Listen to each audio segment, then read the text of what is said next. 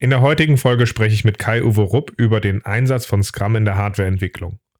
Kai hat viele Jahre Erfahrung in der Entwicklung elektromechanischer Produkte mit unterschiedlichsten Klienten und ich bin sehr froh, dass wir auf Basis seiner Erfahrung die Fragen aufarbeiten könnten, was zeichnet eigentlich die Hardwareentwicklung typischerweise aus, mit den typischen Eigenschaften und auch einschränkenden Constraints, die es ja schon ein Stück weit von dem typischen Einsatz in der Softwareentwicklung unterscheiden, wie wir die Entwicklung in schnelleren Zyklen in der Hardware motivieren und wo wir ansetzen müssen, um mittel- und langfristig eine Entwicklung in kurzen Zyklen in der Hardware nachhaltig zu ermöglichen.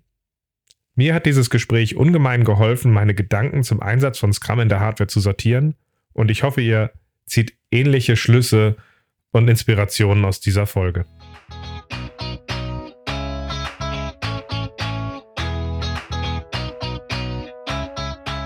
Scrum ist einfach zu verstehen. Die Krux liegt in der Anwendung für deine Zwecke in deinem Kontext. Der Podcast Scrum Meistern gibt dir dazu Tipps und Anregungen. Moin, moin. Herzlich willkommen zu einer neuen Folge in meinem Podcast Scrum Meistern. Ich bin sehr froh, dass ich den Kai-Uwe Rupp für die heutige Folge gewinnen konnte und wir über das Thema Scrum in Hardware sprechen können. Schön, dass du da bist. Hallo, Ralf. Ich hoffe, alles okay bei dir. Ja, klar. Die Welt ist wahnsinnig, weil mit Doppelzwillingen und ein bisschen Corona entdeckt man so viel Neues. genau. Ähm, magst du dich einmal kurz vorstellen und was dich mit Hardware verbindet?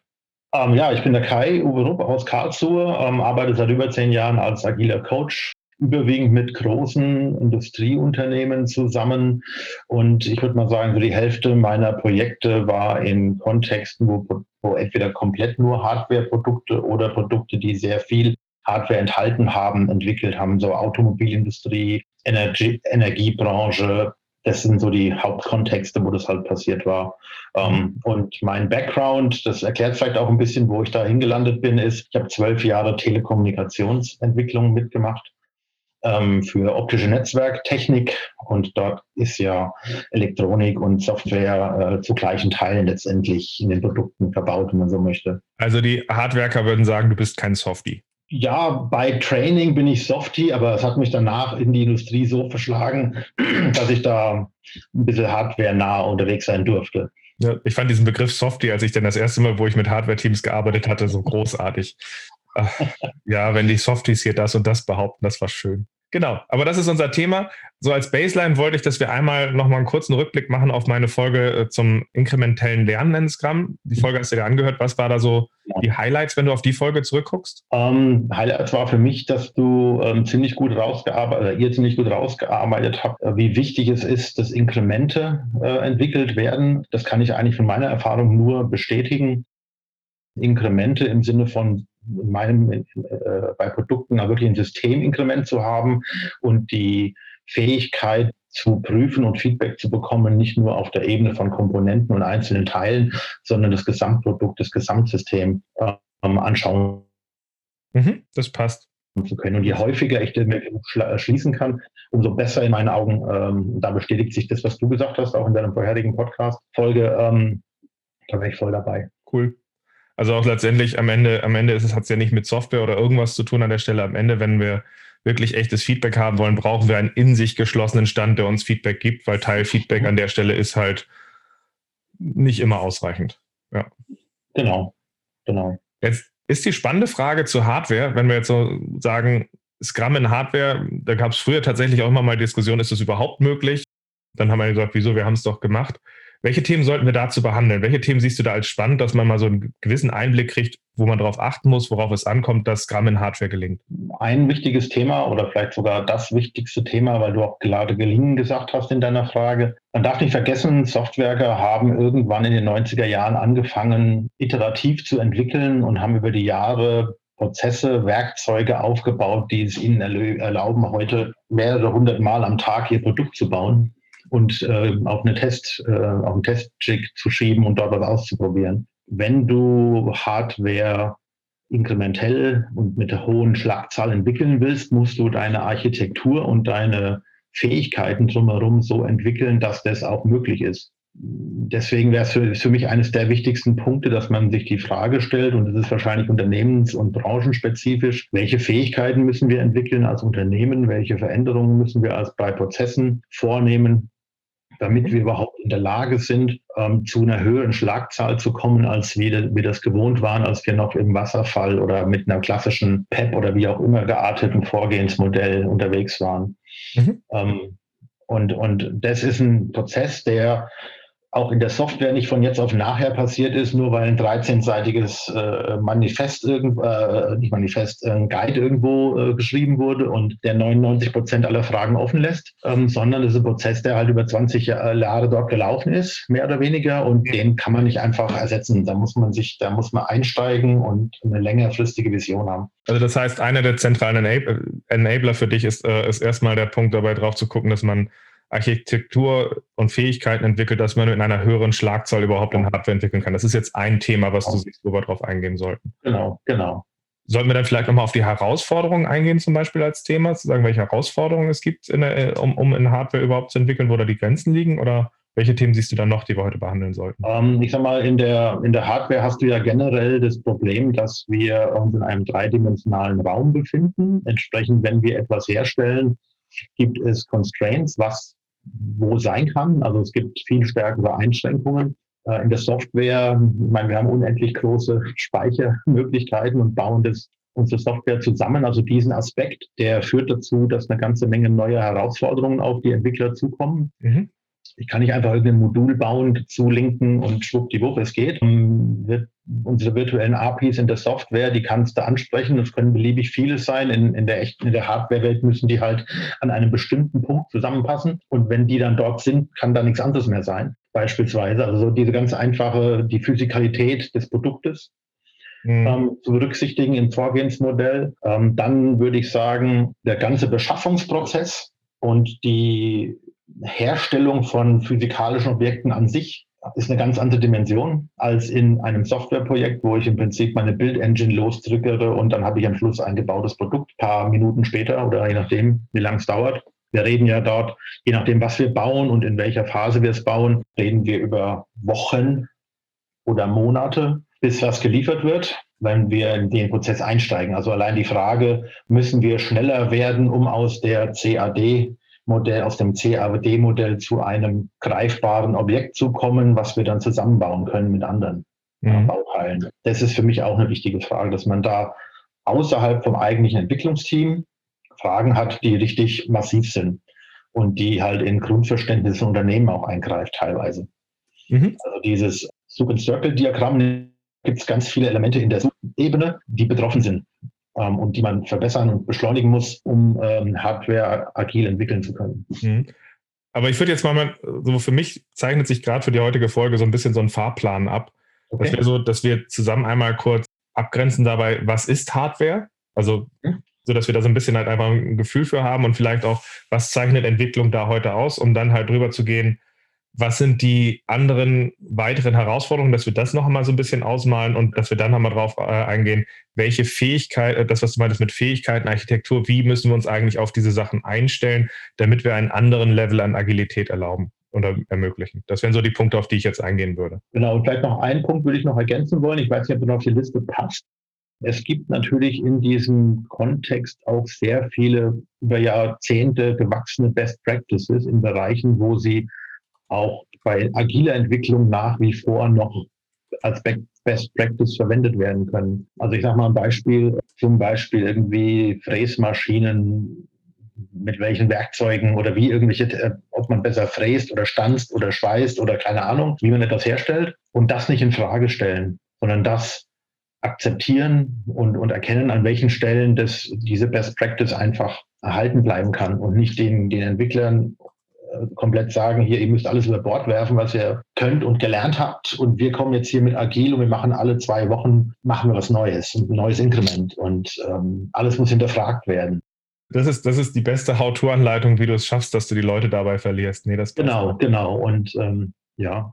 Also das können wir, glaube ich, einweben. Ich glaube, wir können, wir können bei der ersten Frage anfangen und können dann gucken, ob sie als, äh, an zweite oder dritte Stelle passt, das, was du gerade mhm. gesagt hast, äh, was, was man da auch akzeptieren sollte oder auch einfach bestehen lassen muss, damit man in einen Lernen reinkommt. Aber Mhm. Ich glaube, die erste spannende Frage ist, was ist Hardwareentwicklung für dich und was, äh, wie geht man, wie arbeitet man da, wenn man quasi in Anführungszeichen nicht agil arbeitet oder wie wird da bisher gearbeitet? Was zeichnet das typischerweise aus? Also wenn ich das Wort Hardware in den Mund nehme, dann ist es für mich, ähm, das hat vielleicht auch ein Stück mit meiner persönlichen Historie in dem Zusammenhang zu tun, ein elektromechanisches Produkt, was in der Regel sehr softwarelastig ist. Ich sage das ganz bewusst, weil ich glaube, dass auch immer mehr klassische Produkte, die elektromechanisch sind, ähm, in Zukunft immer mehr einen höheren Softwareanteil bekommen, weil sie vernetzt werden sollen beispielsweise. Mhm. Ähm, also auch bei klassischen Produkten wird diese Software-Thematik, denke ich, im Laufe der Zeit immer wichtiger. Aber Hardware ist einfach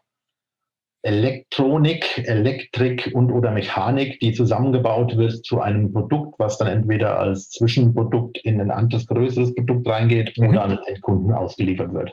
Passt. Hast du da mal ein Beispiel, wo du sagst, äh, so, ein, so ein Produkt könnte sein, sowas wie? Also mach mal ein Beispiel aus dem ähm, realen Leben, von ähm, meiner eigenen Vergangenheit zum Beispiel die, die Box, die hinter einem Dashboard eines Autos verbaut wird und die dann auf deiner Bestellliste als Infotainment Business oder Infotainment Pro oder wie auch immer auftaucht.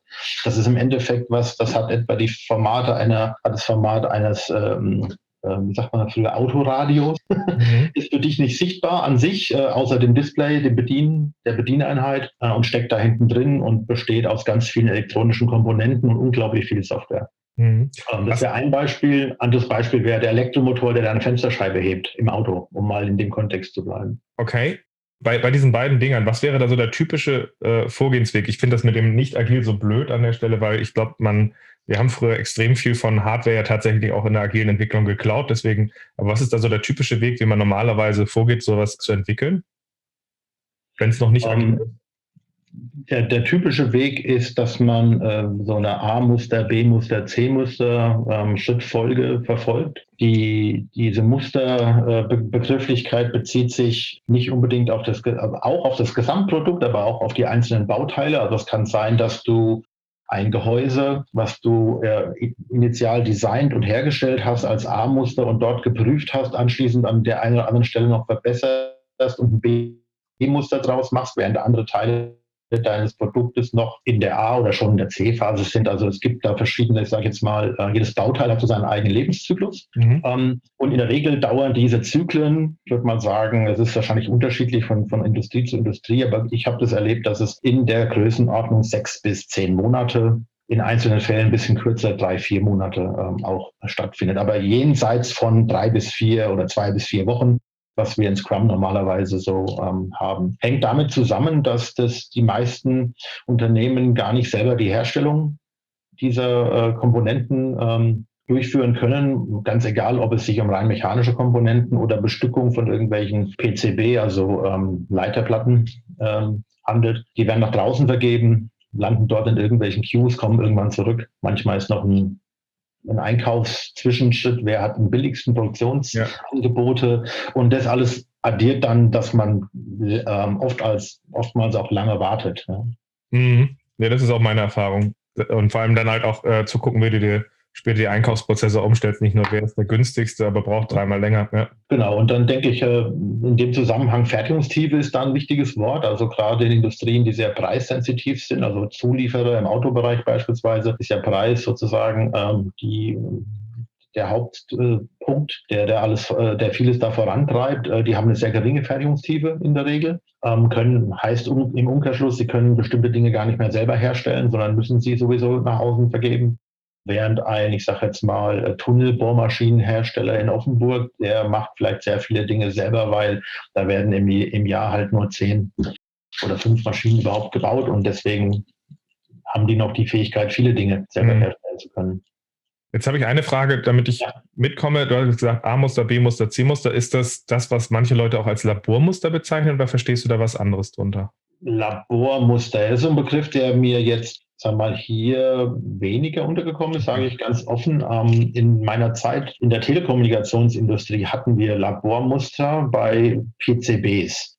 Da lagen entweder grüne oder rote oder blaue gefärbte Boards rum und die haben so ein bisschen, diese Farben haben dir gesagt, in welchem Stadium der Fertigstellung oder der Finalität ja. sich dieses Board befindet. Und die haben sich unter anderem dadurch ausgezeichnet, dass sie zusätzliche Konnektoren hatten oder zusätzliche mhm. Stellen hatten, an denen man zum Beispiel ähm, Strom brücken konnte oder ein anderes Bauteil auch anlöten konnte etc. pp.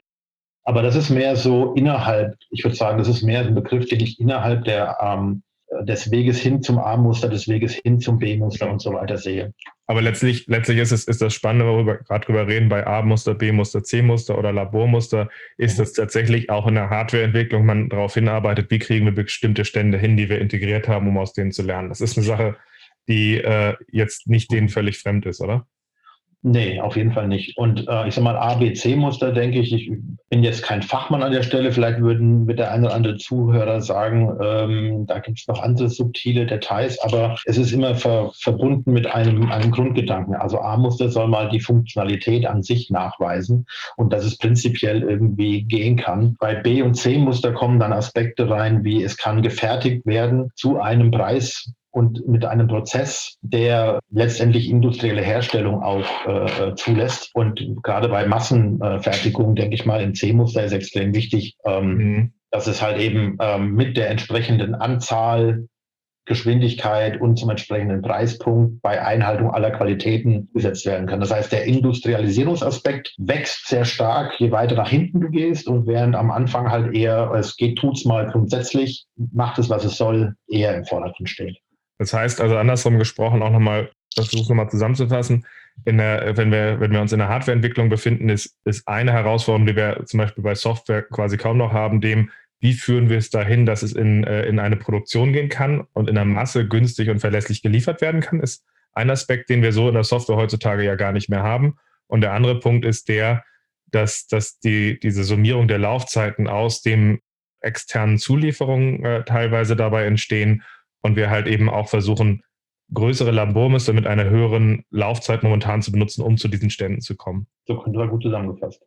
Cool. Damit haben wir, glaube ich, ein ganz gutes Bild, was Hardwareentwicklung in einer bestimmten Art, glaube ich, auszeichnet, weil ich glaube, das kann man sowohl runterdampfen auf so eine Infotainment-Box, aber das kann man genauso auch hochskalieren auf ein sehr großes Produkt, wo dann vielleicht sogar mehrere Hardware-Komponenten zusammenspielen, weil am Ende wird man da versuchen, ja wieder auch so etwas zu erzeugen, ja. Genau, genau. Was sind da die größten Herausforderungen, wenn wir, wenn wir, wenn wir da momentan drauf gucken? Äh, was, was sind, äh, also wir haben ja sowohl die Frage gehabt mit diesen äh, Praktiken, die du angesprochen hast, die sich, die sich da etabliert haben, die man nicht ständig hinterfragen sollte, als auch bestimmte Constraints, die man hier in dieser Art der Entwicklung mehr im Blick haben muss? Was sind da so die Themen? Also zum einen, ähm, denk, weil, weil wir es auch gerade angesprochen haben, ähm, da Produktion und Herstellbarkeit auch in großen Stückzahlen am Schluss oftmals ein wichtiger Faktor ist, dass du diesen Aspekt von Anfang an in der Produktentwicklung mit einfließen lässt. Weil, ich sag mal, mach mal ein Beispiel, du hast eine Konstruktion gemacht von einem Kunststoffteil und dieses Kunststoffteil soll im Produktionsprozess von einem Roboter gegriffen und aufgesetzt werden beim Zusammenbau, bei der Montage. Jetzt ist es so, dass der Roboter mit einer bestimmten Kraft zugreift und das Teil, wenn es greift, halt sich verformt durch diese Kraft. Das heißt, die rein funktional getriebene Design dieses Kunststoffteils ist vielleicht vollkommen in Ordnung, aber es ist nicht in Ordnung, äh, wenn es vom Roboter gegriffen wird, weil der verbiegt oder verformt es leicht. Und dadurch ähm, wird eine der Qualitäten halt schlechter.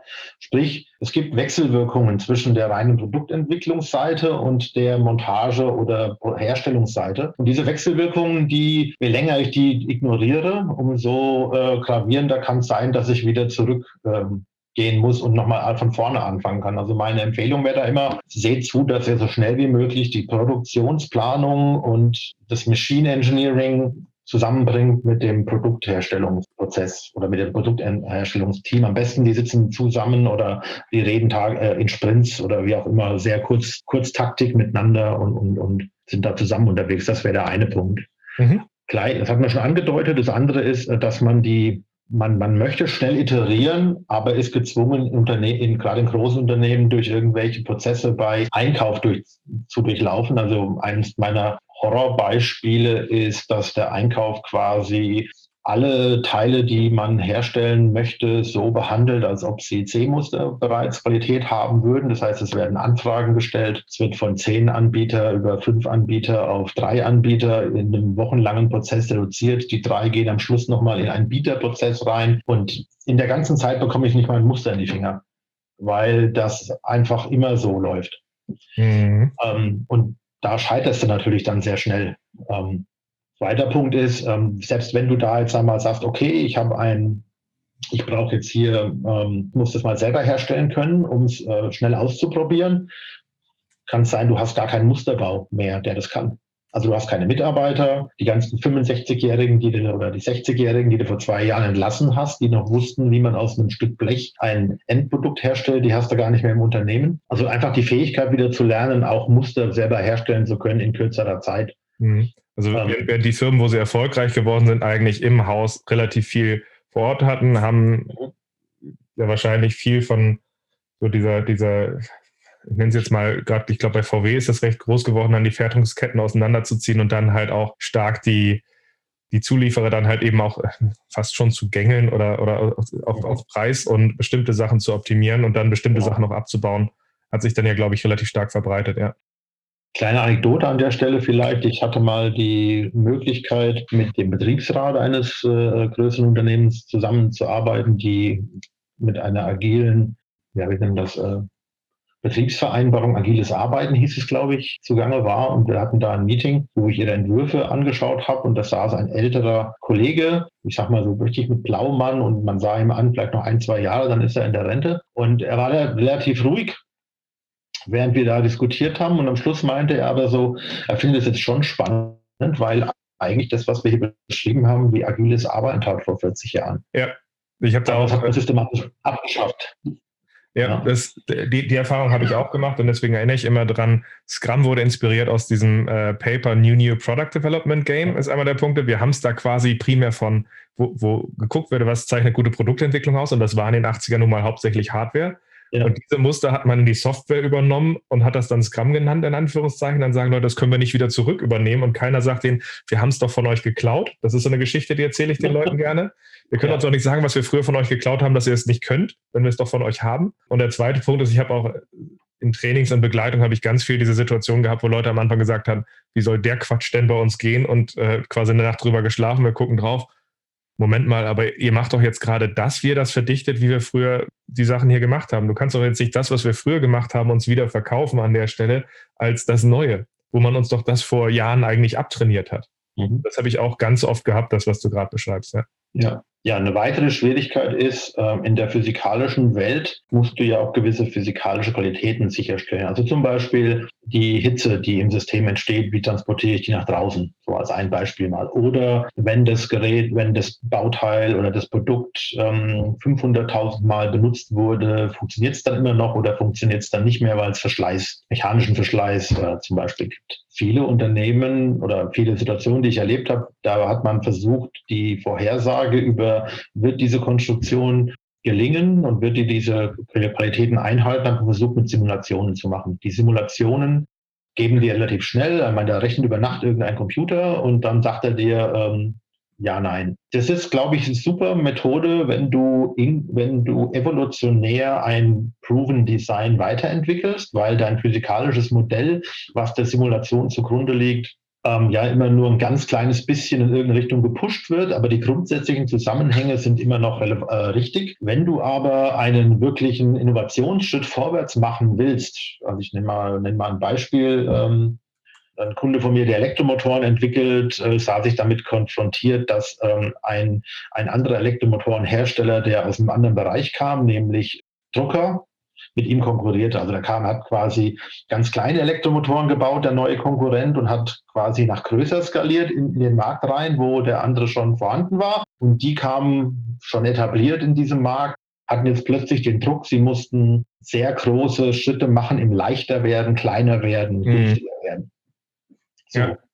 Neue Technologien wurden dazu verwendet und am Anfang hat man Designs gemacht, die in die Simulationen reingesteckt und die Simulationen sagen, hey, das kommt so im Zielbereich raus, dann baust du es, fünf Monate später kommt es in deine Testanlage rein und dann stellst du fest, das Ding schmilzt fast so heiß wird oder es macht Geräusche, die so unerträglich sind, dass niemand es benutzen würde oder es zerbricht viel früher, als es irgendwie hätte.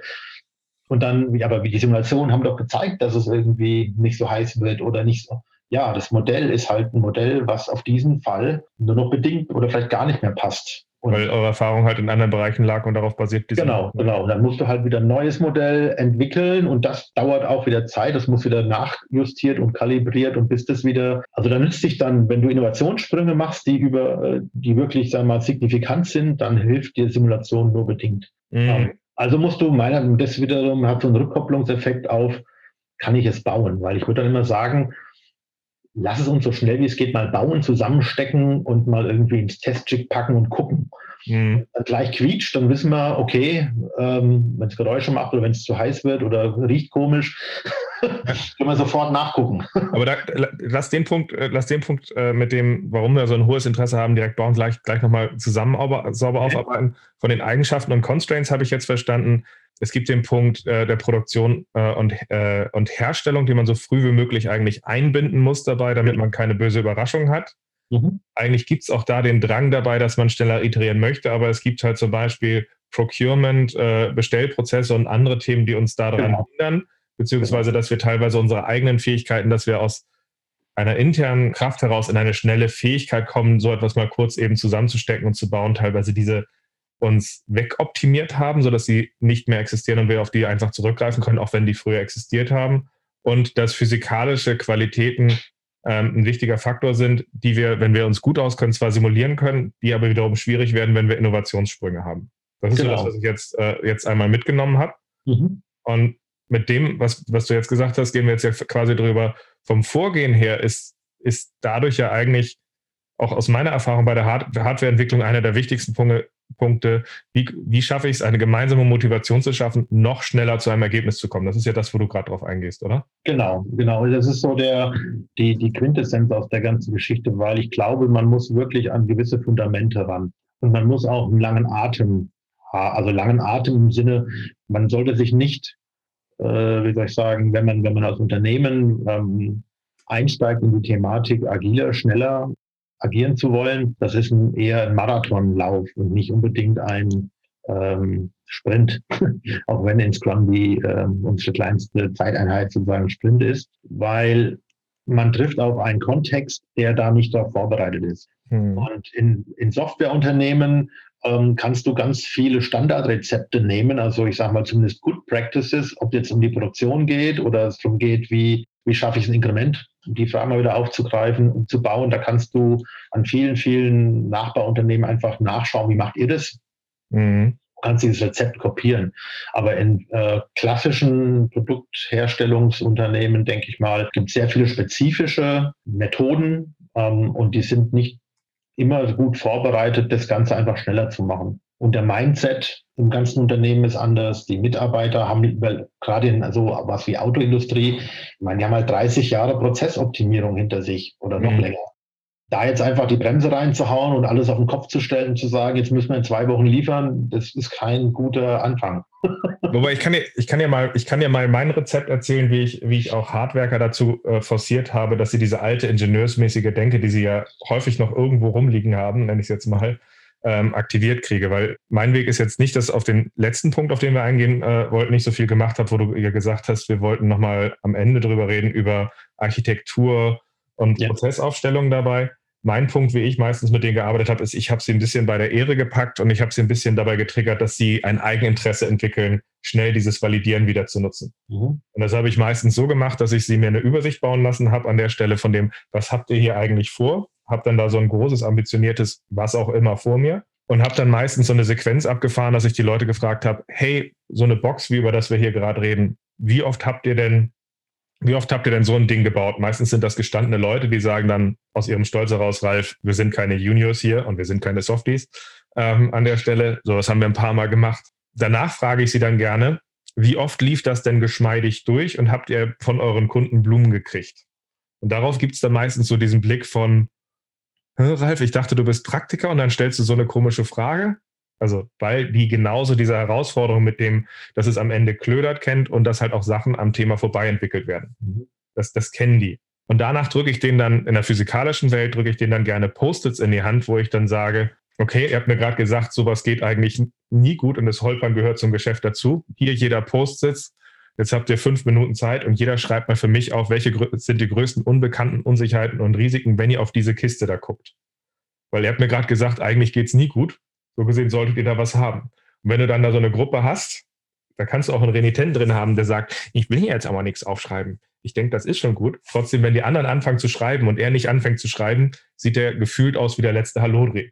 Weil erst hat er geschimpft wie ein Rohrspatz und jetzt hat er nichts, was er aufschreiben soll, lässt ihn nicht als Experten aussehen. Das heißt, am Ende hat jeder dabei Post-its, ja. wo, er seine Unsicherheiten, wo er Unsicherheiten, Unbekannte und Risiken ausdrückt und die kannst du dann konsolidieren auf eine Top 5 und ähnliches und kannst zu dieser Top 5 dann fragen, welche von denen können wir durch profundes Simulieren, Ingenieurstum lösen, wie ihr es jetzt zuletzt benutzt habt? Und bei welchen Sachen müssen wir diesen tödlichen Pass spielen und das, was wir hier bauen, vereinfachen in der alten ingenieursmäßigen Denke, die viele von euch ganz am Anfang auch noch mal ein bisschen erlebt haben.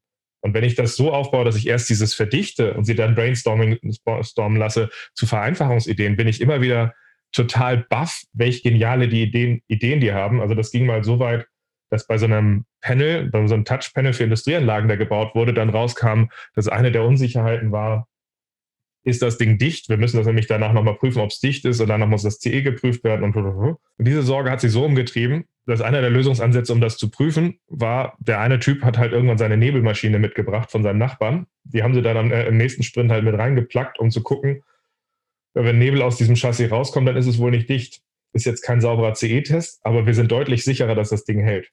Ne? Also das ist so das Skript, was ich dabei benutze, in dem Respekt, ihre Praktiken zu respektieren, aber auch ihre Neugier und den Bedarf, etwas zu ändern, mit reinzubringen. Das ist so das, was ich da mache. Eine andere, vielleicht eine andere Perspektive auf diese, was du gerade gesagt hast, ist, wir wollen ja versuchen, mit agilen Vorgehensweisen schnell zu lernen, mhm. schnell zu verbessern. Und ähm, all diese, äh, ähm, sag mal, im Automotive-Umfeld zum Beispiel, da baust du ein ja, Infotainment-System, was dann in bestimmten äh, Abständen, ein paar alle sechs Monate oder nach, mhm. je, je, weiter es zum SOP geht, immer häufiger mhm. an den OEM geliefert wird, also den eigentlichen Autohersteller. Und ein paar Wochen vorher werden diese berühmten Taskforces eingeführt. Und was machen die Taskforces? Da sitzen plötzlich die ganzen Leute, die vorher nicht in einem Team waren, die werden zusammen in den Raum gefercht, meistens ohne Fenster. Sie arbeiten dann rund um die Uhr und es gibt einen ganzen Haufen Manager, die Dinge ermöglichen, die am Prozess vorbei schneller gehen als vorher, wo man dem Prozess gefolgt ist. Und so schafft man es dann auf den letzten Metern irgendwie noch den Termin einzuhalten unter großem menschlichem Aufwand und ähm, ja, Überlastung. Kaum ist dieser Termin vorbei, fallen wieder alle zurück in die alte Arbeitsweise, die dazu geführt hat, dass man am Schluss diese vier Wochen, sechs Wochen Taskforce gebraucht hat. Mhm. Statt zu erkennen, man muss gewisse Dinge verändern, um schneller zu iterieren, schneller zu lernen, schneller zu verbessern. Mhm. Und das ist für mich alleine schon Beweis genug, um zu sagen, hey, ihr könnt es doch. Genau wenn ihr müsst, könnt ihr es, aber sobald es dann rum ist, sagt, oh, es war so anstrengend, wir machen es wieder wie früher, aber ihr kommt nicht auf die Idee zu sagen, ja. ähm, ist vielleicht in dem, wie wir es sonst machen, ein Problem beinhaltet, also in der Art selber. Ja, das, das ist auch was, was ich häufig versuche, den Leuten äh, klarzumachen. Genau. Können wir nicht diese Taskforces in ein nachhaltiges Setup bringen, dass sie auf Dauer laufen genau. und cross-funktional funktionieren? Genau. Taskforce ohne Erschöpfung, Pizza nachts um zwölf und Wochenendarbeit. Ja? Genau. Also Taskforce in nachhaltig aber also, ähm, was, was hältst du von meinem Vorgehen, dass ich so ein bisschen sie, sie dabei trigger? Nee, absolut, weil äh, ich würde da sofort zustimmen, weil es letztendlich, es zeigt Ihnen auf, wo es bereits Anknüpfungspunkte gibt und wo Sie vielleicht durch ich sag mal, äh, Prozessverbesserungen in der Vergangenheit sind ihnen mentale Modelle eingeimpft worden, die verhindern, dass sie noch erkennen, man kann das gleiche Ergebnis auf einem anderen Weg erreichen. Ja. Dieser andere Weg könnte kürzer sein ähm, oder was auch immer die, die, die Qualität des anderen Weges ist. Weil wenn du ein paar Jahre nach einem bestimmten Prozess gearbeitet hast, du kennst es wahrscheinlich auch, irgendwann hörst du auch mit Denken auf, weil du fünfmal versucht hast, das zu verbessern, aber es wurde nicht umgesetzt und dann sagst du dir, okay, dann ist es halt so. Ja, ja wobei ich, was du gerade erzählst, finde ich gerade ganz spannend, weil ich habe mich immer gefragt, warum funktioniert dieser Schritt in Hardware eigentlich genauso gut, wie er mit irgendwelchen BI-Teams funktioniert, weil ich habe das auf ganz viele Situationen, was ich dir gerade erzählt habe, angewendet und das funktionierte immer gut. Aber bei Hardware, glaube ich, funktioniert es auch gut, deswegen, weil sie am Ende diese Taskforce-Denker häufig haben, shit, jetzt müssen wir es fertig kriegen. Mhm. Ähm, und im Grunde mache ich ja nichts weiter mit meinem Vorgehen, als dass ich trigger, äh, denen klarzumachen, hier sind bestimmte Sachen vor Augen, hier habt ihr ein Problem, eine Challenge, wo ich dieses, dieses Problem lösen genauso antrigger und sie plötzlich diesen Pragmatismus wieder an den Tag legen. Und ich glaube, das passt da einfach ungemein gut zusammen. Ja.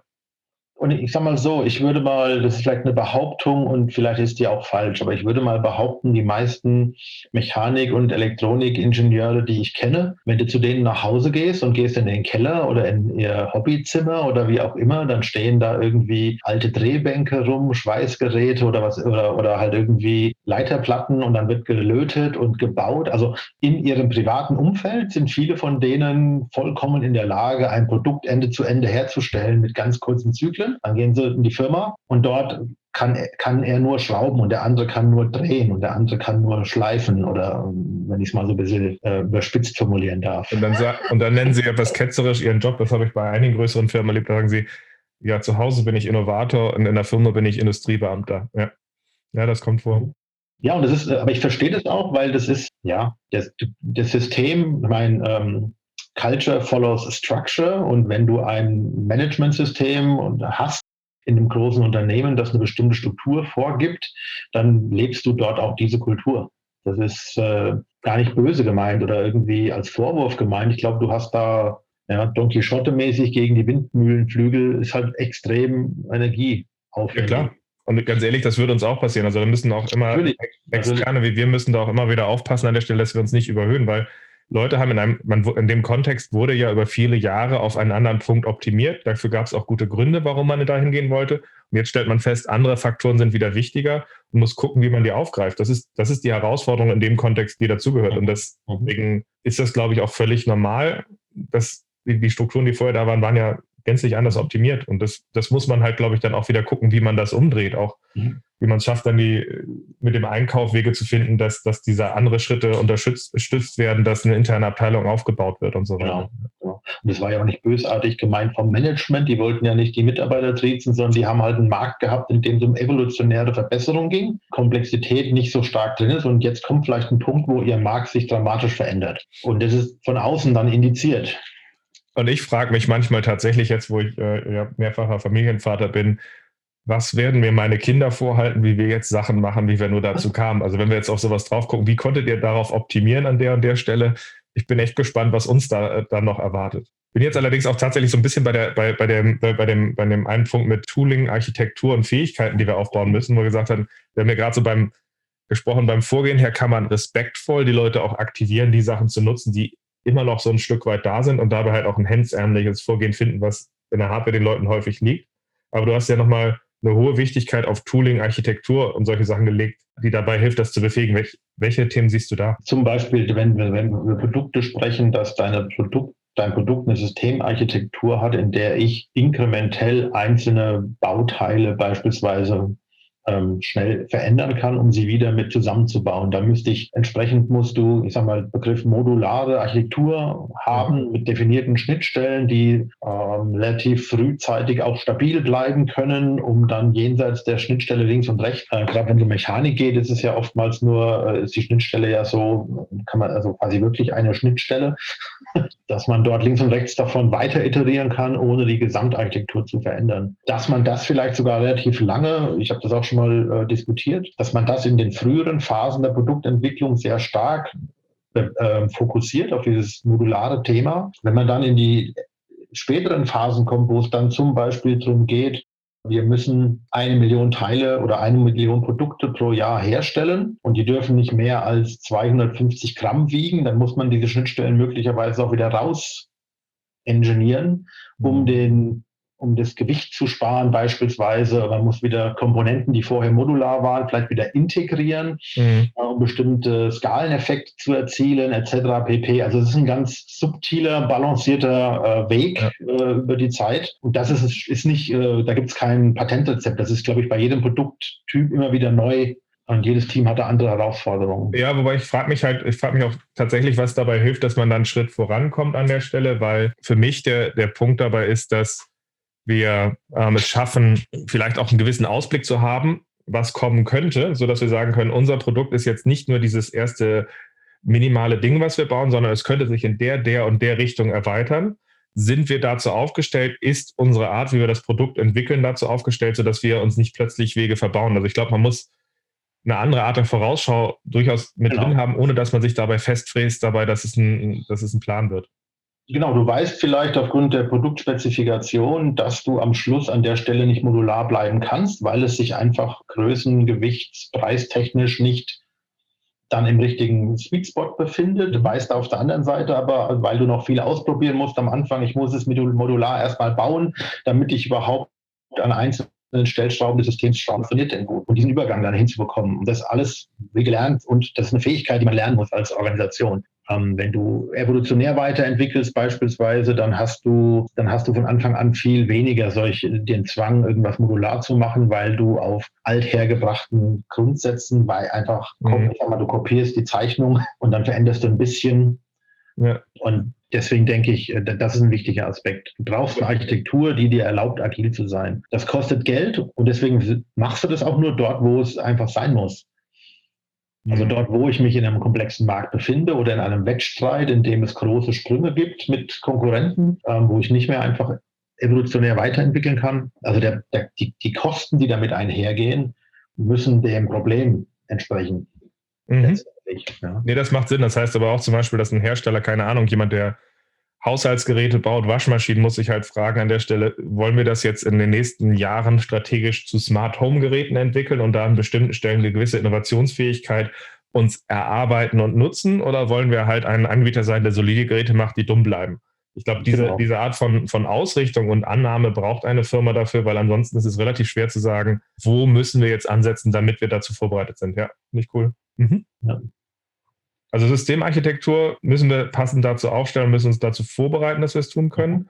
Was brauchen wir noch, damit das schnellere Iterieren auch in Hardware möglich wird? Na gut, äh, ich denke, man, man muss zum Beispiel wieder differenzierter, was wir eben schon gesagt haben, das ganze Thema Procurement und Fertigungstiefe anschauen. Und da diese Fähigkeiten wieder zu erlangen, ist ja auch mit Investitionen wieder verbunden. Ne? Also ich mache mal ein Beispiel ähm, Gehäuse von Elektromotoren, also das, was letztendlich hinterher, ähm, wo der Anker und die Wicklung alles drinsteckt, ja, ähm, die müssen magnetisch sein, damit du einen guten Fluss hast. Ich hoffe mal, die Leute, die jetzt zuhören, verzeihen mir, die, wie, wie naiv und ähm, ich über das Thema spreche. Aber es ging darum, dass das Gehäuse aus einem Material ist, was magnetisch sein muss.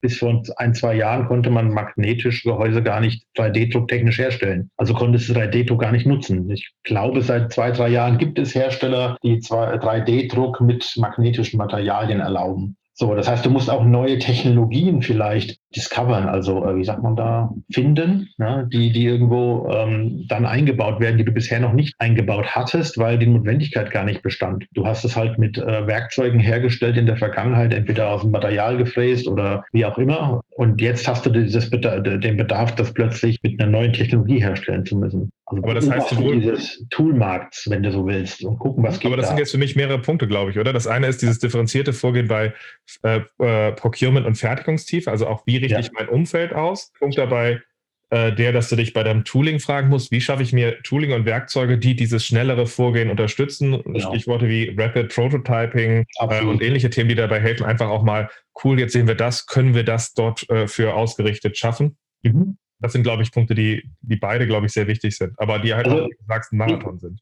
Ja, ich kann mich erinnern, dass ich beispielsweise ähm, als, als Coach äh, im Team war und irgendwo zwischendrin mal so eine, eine Pause war zwischen zwei Veranstaltungen, wo ich äh, stark involviert war und mich dann an den Computer gesetzt habe und dieser Frage nachgegangen bin.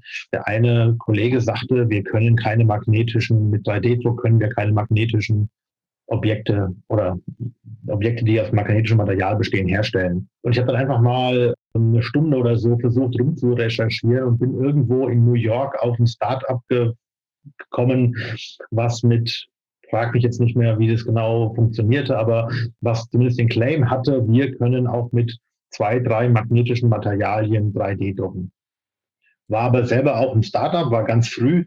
Mhm. So, und ähm, in den normalen Entwicklungsabteilen, Produktentwicklungsabteilen schaut man sich, glaube ich, sowas nicht an. Mhm. Also nimmt man das auch gar nicht mit in die Gleichung auf, zu sagen, wie können die schneller werden. Und mhm. Ich weiß, in großen Konzernen gibt es spezielle Abteilungen, die sich solche innovativen Techniken anschauen, aber die Vernetzung von denen mit den Produktentwicklern ist halt auch nicht immer optimal. Ein Punkt, der, der, der, der dabei hilft. Ähm, getrieben ja. von dem Gedanken, wir wollen da schneller iterieren oder eigentlich sagen, schneller inkrementieren, dass man sich solche Themen anschaut. Ja, vor allem, das ist, äh, ich glaube, ich glaube, diese Vernetzung von, also ich glaube, die Idee in größeren Firmen zu sagen, wir schaffen Innovationsinseln, wo Leute hingehen können, die Leute nutzen können, die sie inspirieren können, sind toll. Mhm. Aber die dürfen halt einfach nicht so entkoppelt sein. Und es muss im Grunde einen Punkt geben, dass Leute, die auf Probleme treffen, solche Leute einbinden können, zu sagen, hilf uns dabei, dass wir hier schneller werden und etwas anderes haben. Mhm. Ja, und mach mal ein einfaches Beispiel. In vielen größeren Unternehmen wird ja auch häufig äh, von oben runter geplant. Jetzt machen wir mal irgendein Event wo irgendjemand irgendwas vorstellt. Stattdessen aber vielleicht zu sagen, pass auf, wir machen Open Space und alle, die schneller werden wollen, treffen auf alle, die denken, sie haben was, was irgendwie schneller werden erlaubt. Und dann gucken wir mal, was dabei rauskommt. Vielleicht gibt es Fragen der einen, die die anderen noch nie sich gestellt haben, umgekehrt. Ja. Also das auch vielleicht ein bisschen weniger klassisch zu organisieren, sondern in äh, mehr so dieses Element Serendipity mal zu ermöglichen. Mhm. Ja, klar, ist, glaube ich, auch so ein Punkt, der äh, berücksichtigt werden muss.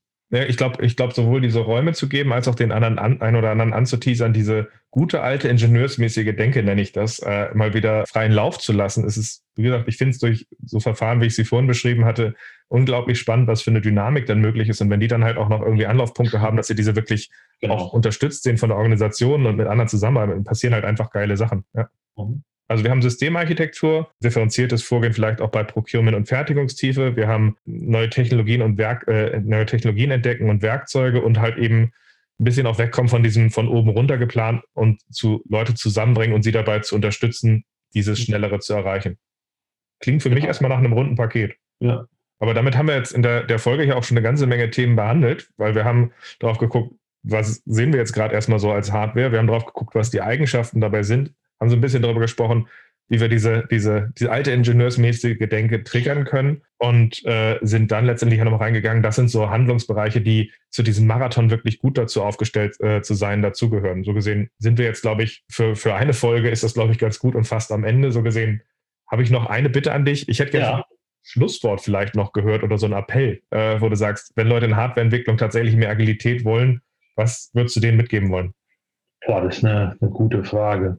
Ich glaube wirklich, was ich am Anfang auch schon mal angedeutet habe, für alle klar erkennbar zu machen, dass es jetzt im Marktumfeld den, die, die Bedingungen so sind, dass wir schneller lernen und größere Innovationsschritte machen müssen, damit wir als Unternehmen, als Business Unit oder wie auch immer weiter da mitspielen können und daraus resultierend dann sich auf einen Marathon einlassen und zu sagen, okay, es ist nicht alles schlecht gewesen, was wir bis hierher gemacht haben. Ähnlich wie Corona. Im Februar hat noch keiner über Corona gesprochen, außer die Nachrichten und im März war es plötzlich da. Da ist jetzt niemand dran schuld. Das ist halt einfach so. Jetzt müssen wir uns danach richten und dann aber verstehen, dass dieser Weg kein, wir drehen an fünf Schrauben, wir holen jetzt einen Scrum-Coach, wir schulen unsere Leute, wir machen ab übernächste Woche zwei Wochen Sprints und dann flutschen die Inkremente jeden Freitag raus, äh, jeden zweiten. Äh, das ist einfach nicht erfolgversprechend, sondern da, wo man ist, anfangen,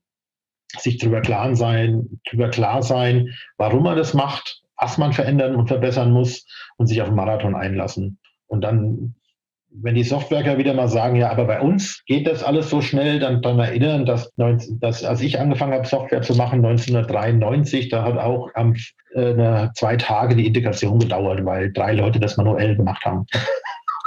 Passt. Ja. Hi. Das war ein wunderbares Gespräch, ein wunderbarer Einblick, hat mir auch äh, nochmal geholfen, meine Erfahrungen, die ich mit Hardware habe, so ein bisschen weiter auch zu sortieren und ein paar Sachen mit, äh, mit reinzukriegen, was ich gemacht habe, aber auch zu sehen, wo man bei dem Marathon drauf gucken kann. Ich habe noch einen Appell an die Zuhörer zu dem, was du vorhin ums Procurement gesagt hast. Wenn ihr da Sachen habt, wo ihr Ergänzung für uns habt, immer gerne her damit. Im Zweifel machen wir dazu einfach noch eine Folge. Und wir sind auch immer gerne dazu bereit, mit euch zusammen zu lernen. Und ansonsten hören wir uns gerne in der nächsten Folge. Macht's gut.